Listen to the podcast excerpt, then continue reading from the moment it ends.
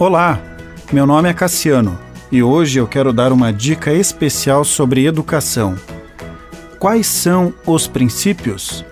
Em Provérbios diz: Ouçam, meus filhos, a instrução de um pai, estejam atentos e obterão discernimento. As crianças nascem ávidas para a aprendizagem.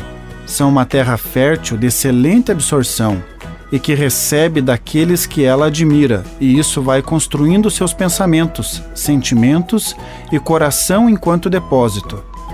A consequência de toda essa absorção serão as escolhas dessa criança, que logo se tornará um adolescente e, conforme sua nova fase de vida e mudanças biológicas, deixará de absorver conhecimento e informações somente dos pais, buscando mais autonomia terá mais propensão de ouvir os amigos e os novos relacionamentos que adquiriu. Os pais não podem perder essa fase de absorção que vai do nascimento até os 12, 13 anos de idade aproximadamente. Com o apoio e aliança da escola e da igreja na formação desse indivíduo, semeando princípios que eles levarão para o resto das suas vidas. Algumas reflexões nesse processo são muito importantes.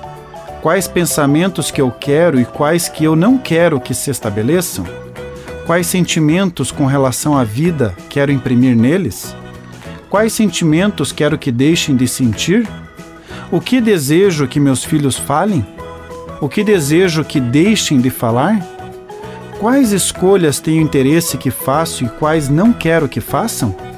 A Bíblia é um livro espiritual que revela princípios espirituais para serem praticados durante a vida terrena que recebemos de Deus.